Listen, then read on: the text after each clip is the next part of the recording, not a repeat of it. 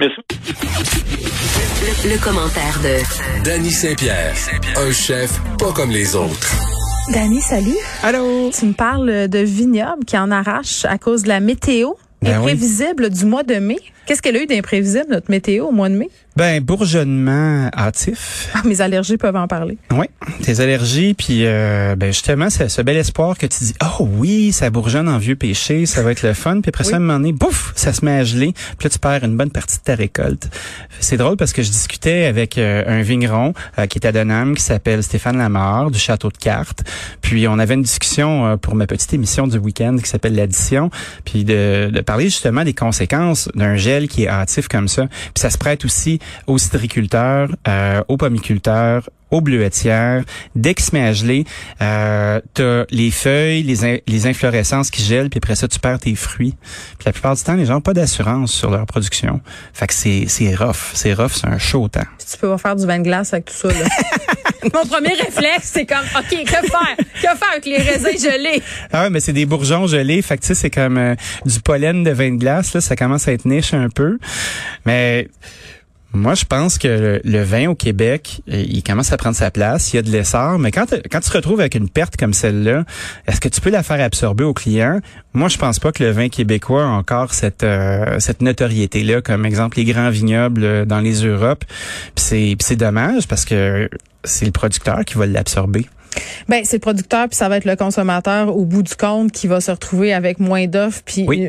quand ça va revenir sur les tablettes, euh, peut-être des vins qui sont plus chers aussi. Là. Puis je pense que le vin québécois, c'est une- affaire que je trouve un peu dommage. Puis je comprends, là, puis là, je vais utiliser l'expression dame nature. Hein? Ah, J'aime ça. coché. Non, mais c'est parce que euh, tu sais, faut avoir vécu avec des agriculteurs ou des gens qui sont tributaires de la météo pour savoir à quel point justement ça devient une obsession. Ben oui. Une obsession qui est tout à fait légitime là. Moi, j'avais euh, puis ça n'a pas rapport avec l'agriculture, mais j'avais le chum de ma mère, euh, l'ancien chum qui était sur le déneigement. Ah ben Fait oui. que nous, on vivait au rythme d'un météo média dans la maison. puis Des CB puis oui, puis là, quand ça tombait, la neige, il y avait du sacrage parce que là, ça voudrait dire euh, il faut rentrer travailler à 4 heures du matin. Mais, mais toujours est-il que c'est quelque chose sur lequel on n'a pas de contrôle, la météo. Ben. Puis qu'est-ce qu'on fait après ça avec des agriculteurs qui se retrouvent avec des lourdes pertes? Euh, est-ce que est-ce que l'État les aide, par exemple? Est-ce que c'est Act of God? Comment ça marche? Non, il y a des programmes fédéraux qui sont euh, puis provinciaux qui sont en place pour pouvoir justement euh, fédérer une, une- assurance. Mais je discutais avec Marcel Groslot, qui est le président directeur général de l'UPA, puis euh, un petit peu avant justement notre conversation avec Stéphane, puis j'étais comme est-ce que vous considérez les, euh, les viticulteurs comme des agriculteurs? Puis la réponse Ouais. était oui, mais souvent les viticulteurs n'ont pas le réflexe euh, d'adhérer aux, aux assurances euh, de récolte Oups. que l'UPA propose. Parce qu'ils ne le savent pas. C'est Ben, probablement que c'est pas un groupe qui a été hyper sollicité par l'UPA. Puis là, ben il y, a il y a des pas qui se font d'une direction comme dans l'autre. Hmm. Moi, je pense que c'est hyper important parce que quand tu t'achètes un vignoble, tu commences de scratch, comme on dit en bon français, là, t'en as entre 5 et 10 ans avant que tes vignes commencent à donner des produits qui vont être intéressants. Fait que tu t'a- tu t'achètes une terre en friche, admettons, à un endroit où un géologue te dit, OK, ça a de l'allure, le sol il, se comporte de telle façon, tu vas pouvoir planter du raisin. Ben encore faut-il savoir quel genre de raisin planter. Et ce raisin-là va-t-il survivre justement année après année à des, des avaries de température? Est-ce qu'il va donner du vin qui est intéressant? Ben c'est ça, parce que euh, ça arrive à un bien mauvais moment. ben J'ai oui. l'impression que ça arrive à un moment où le vin québécois était enfin en train de tirer son épingle du jeu. Parce qu'il y a eu des préjugés très, très longtemps. Là. On Ben a oui. beaucoup ri des vins québécois. Tu sais, euh, on, on disait, ah, c'est de la piquette. C'était comme la joke, là, si t'arrivais euh, dans une soirée avec un vin québécois. Maintenant, c'est de bonne aloi. C'est même Ben oui. euh, très, très tendance. Surtout, Enfin. euh, oui, bon, on- il y a, il y a des vignobles qui sont plus à la mode que d'autres, tu vas me dire, mais, mais tout de même, ça rejaillit sur les autres. Ben oui, ça rejaillit sur les autres. Puis je pense aussi que le vin québécois, on commence à assumer euh, nos cépages qui sont rustiques. Tu sais, tu vois, comme on discutait du Saint-Pépin hier, qui est un qui est un cépage tout à fait particulier, un hybride qui peut résister à notre climat.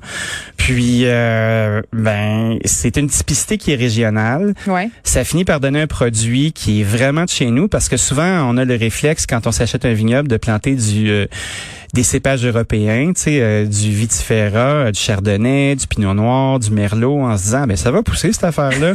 Puis, ben Ouais. c'est des cépages qui sont capricieux, qui aiment pas les écarts de température trop grands. Puis on a juste à penser à un endroit comme l'Alsace où on se dit, hey, c'est pas tant dans le nord que ça, l'Alsace là, mais essaie de trouver un pinot noir euh, qui va être euh, qui va être rondelé en Alsace. C'est c'est sec, c'est rêche, c'est acide, c'est vif. Puis c'est à l'image du climat qu'ils ont. Parce que plus ton climat est froid, plus tes vins vont être dans, dans la vigueur. Puis plus il fait chaud, ben plus ils vont être dans la rondeur. Ça nous a-tu pris du temps, nous autres, à comprendre ça chez nous, quelle vigne planter? Est-ce qu'on, tu on s'est-tu obstiné? Ben c'est sûr qu'on s'est obstiné. Tu sais, pendant un bon bout de temps, là, les gens qui achetaient des vignobles, c'était des banquiers à retraite qui se disaient, moi, je vais faire mon vin tabarnak, ça va être bon. Coppola. Ben oui. Mais Ben, tu sais, t'avais Alfonso Gagliano, euh, t'as un paquet de gens qui sont comme ça, qui sont des brillants, là, puis qui ont fait de beaux produits quand même. Mais Ricardo, il est allé faire son vin en Afrique du Sud, c'est pas pour rien. Ben c'est sûr. François Chartier aussi a fait un paquet de cuvées euh, bien intéressantes pendant un certain moment. Mais je pense qu'il faut que tu accueilles le climacteur. Puis au Québec, nous, on est très bon avec les vins blancs. On est très bon avec euh, les pétnates, les pétillants naturels. On est bon avec l'effervescence. On est bon avec la vigueur. Puis après ça, ben c'est la main du viticulteur. Tu sais, quand tu vas avoir des vins qui ont de la texture, ben tu vas élever euh, ton raisin d'une certaine façon. Tu vas bâtonner. Fait que tu vas brasser tes levures pour aller chercher justement euh, de la richesse en bouche. Tu vas faire une fermentation malolactique. Fait que tu passes de l'espèce d'acidité de pomme verte à une acidité qui est un peu plus comme du yogourt, si tu veux, une espèce de fraîcheur qui est une, une, euh, une fraîcheur presque laitière. Là. Puis c'est ce qui fait les beaux chardonnays qu'on aime, les beaux chardonnays bourguignons. Ah, j'en veux, j'en veux là, là. Fait que cette twist-là, moi, je trouve ça bien intéressant. Fait qu'une bonne pensée pour nos vignerons. Mais comment il va s'en sortir, là, euh, ton Stéphane Lamar? Mon Stéphane que- Lamar. Est-ce que son château de cartes s'écroule? Ben, je pense oh là là! Ben, je pense qu'on a enlevé un bout du Jenga, là. Fait que là, ça, ça, ça vacille un peu. Là, il y a 18% de sa récolte qui va être perdue. Euh, c'est assez terrible. Il, il- c'est un gars qui semble déterminé puis positif. Puis, sais, c'est des gens de deuxième carrière aussi, là. Fait que je pense qu'il est assis sur quelque chose de, de convenable. là. Il est capable d'attendre un an de plus, mais c'est extrêmement décourageant. Puis, tu sais, il y a plus juste le vin non plus dans, dans le monde du vin québécois qui compte. Il y a les étiquettes. Puis, je le remarque, moi, dans nos- mon nouveau projet, euh, le marketing des bouteilles. Ben tu non. peux plus te faire des étiquettes avec euh, Château mes couilles là, puis des armoiries, puis euh, une typo qui est dégueulasse. Tu sais, il faut que tu sois à, à l'air du temps, faut qu'il y ait de la couleur, faut que ce soit euh, du design graphique comme on, peut- on voit sur les canettes de bière.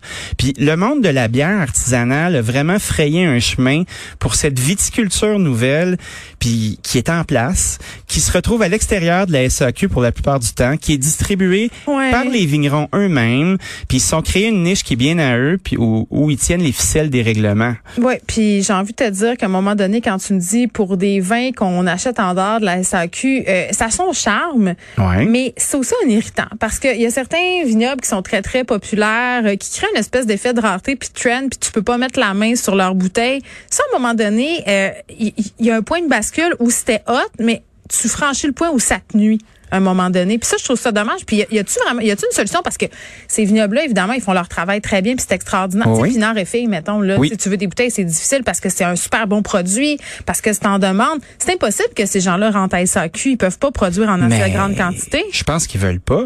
Hey, je les connais. Veulent- je les connais pas? pas? Je connais pas leur plan d'affaires là à, à nos amis de, de chez Pinard et Filles. Mais il y a déjà la restauration qui les encourage à fond parce que c'est des gens qui ont le Pullman, puis c'est qui est un bar à vin mythique qui Oui. est en place depuis presque une vingtaine d'années. Oui. Tous les Euh, dimanches, les bouteilles sont vraiment moins chères. Ben oui, puis après ça, ben il y a toute la, la, la séquence des petites épiceries de quartier où si t'es chanceux que t'as été fin puis t'es connais un peu, tu peux avoir des caisses. Fait que ça s'écoule tout seul. Le ça. marketing, c'est quand même Marc Si Séguin qui fait les étiquettes, là, Calvette. Si t'es vraiment fin, si t'es connais, Ouais. mais ça, ça, ça vient aliéner une bonne partie du public. Si t'as pas de contact, si t'es connais pas, ben tu peux pas goûter. Ça, Mais- je trouve ça plat. Tu te rappelles euh, de la saga euh, de la liste puis de la loterie de la SAQ de la semaine dernière là où euh, le courrier viticole euh, qui s'appelle maintenant le choix des connaisseurs, là, il y avait des clients qui se plaignaient de ça, qui se plaignaient qu'ils pouvaient pas avoir accès à, à 20 de la réserve là. Ouais. Ben, c'est un peu la même patente. C'est Tu vrai. Tu t'arranges pour être capable d'avoir tes contacts. T'envoies un beau message gentil sur le Facebook ou sur le, le Instagram. Tu t'engages dans cette communauté-là. Ouais, tu vas avoir tes bouteilles. Ben, je, correct, tu je les laisse, je les laisse aux autres. Euh, J'y accès quand je vais dans mes restaurants préférés. Tout à Ça, fait. c'est correct, ça me dérange pas. Puis si j'en veux, j'irai faire la file comme tout le monde. Euh, Moi, là, Ouais. je veux, je veux t'entendre réagir. On a déjà beaucoup parlé, mais sur Coder puis ses parcs à 20 heures. Je veux t'entendre. Pardon? Oui, il a dit. Tu l'as, t'as pas suivi ça? Ben non, j'étais- je faisais le ménage de mon sol de resto aujourd'hui. J'ai tout manqué la saga. Attends, on a un petit extrait pour toi. Moi, je pense que euh, de, de prendre, de, de prendre un coup après 8 heures le soir, je vois pas la pertinence. C'est pas pour protéger les gens contre eux-mêmes. Le maire Coder ferait en sorte qu'après 8 heures, il n'y en aurait pas de boisson. Ben oui, la tempérance. Non, mais après 8 heures, c'est malsain de boire. Ben oui. Eh Ben tu sais, Faut nous Geneviève, protéger contre nous-mêmes. dès qu'il se met à faire noir, il n'y a plus rien de bon qui se passe. Hein? C'est, hey, Denis Coderre, le nouveau bonhomme 7 heures. Le bonhomme 8 heures! hey, les parcs. Hein, le maire Coder va faire ça. Eh boy, il a, il a bien changé. Mais c'est un homme nouveau. Il est vraiment nouveau, hein? Qu'est-ce qu'il nous fait? Ça n'a pas duré longtemps.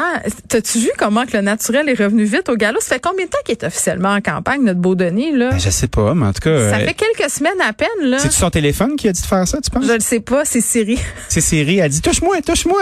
Là, il a pris le le- téléphone, il a dit je la laisserai pas là. Hey, il est après 8 heures, là. Qu'est-ce qui va se passer? C'est la preuve que quand tu joues des games, à un moment donné, ça finit par te rattraper. Par en- Personne peut jouer un personnage. Puis Denis Coderre, là, dans son personnage, on peut lui reprocher plein de choses. Mais il y a eu quand même des effets positifs sur moi. Il n'y a pas besoin de jouer à quelqu'un d'autre pour aller chercher une partie de son électorat parce qu'il sera pas capable de le tenir, ce rôle-là. A Ça va être plus dur de jouer un rôle que d'être ta propre personne. Puis cet homme-là est extrêmement apprécié. Il est arrivé, il a dynamisé des relations entre Québec et Montréal. Il a, il a réussi à installer euh, Montréal sur la map, comme il disait, euh, à avoir un statut de métropole. Tu sais, il y a un paquet de réalisations qu'on peut pas nier, là. Mais après ça, tu te ramasses avec des quotes de bonhomme comme ça. Moi, j'ai pas le goût de jouer avec lui, là. Ça me tente pas. Ben moi non plus, puis ça fait très, bizarre. ça fait très prohibition. Ça fait très paternaliste aussi, là. Ça ferait très, tiens, hein, m'a te l'enlevé les clés de char.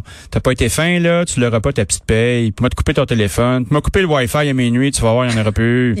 Tu fais, hey, hey, bonhomme, là, calmos, là. Où est-ce qu'ils vont aller ces gens-là après ça, passer 8 heures? Je sais pas. J'espère dans nos restos. Ben, j'espère aussi. J'ai réussi à avoir une réservation demain. Dani, on s'était dit que je me ferais jamais rappeler sur ma liste d'attente. Ça va où? Je m'en vais au Joe Beef. Ah oui, tu vas pouvoir parler du trou dans la rue? Oui, ben, mais attends, euh, le- ils l'ont retiré. Ils ont fait un post sur Instagram parce que la journée de leur ouverture, il y avait des gros travaux en Ben face oui. de leur resto. Puis je pense que, bon, c'est très frustrant pour les, les restaurateurs. ils en ont mangé une belle. Il y avait Stefano Faita aussi qui a fait des sorties assez musclées sur le fait qu'il y a eu des problèmes avec la ville parce qu'il avait installé des chaises sur la voie publique, là. Ben, c'est parce que c'est, quelqu'un du ben, SPVM qui a arrêté, puis qui a dit, hey, qu'est-ce que ça fait là? On les avait pas vus. Ça s'est réglé très vite. Puis, tu sais, pour ce qui est du trou en tant que tel, euh, j'ai parlé à Philippe Sabourin, moi, qui, Mhm. qui est justement le porte-parole pour les travaux publics. Euh, hier, encore une fois, dans cette chère addition, hey, du gros stock dans l'addition cette semaine, hein, elle Ben est oui. stackée.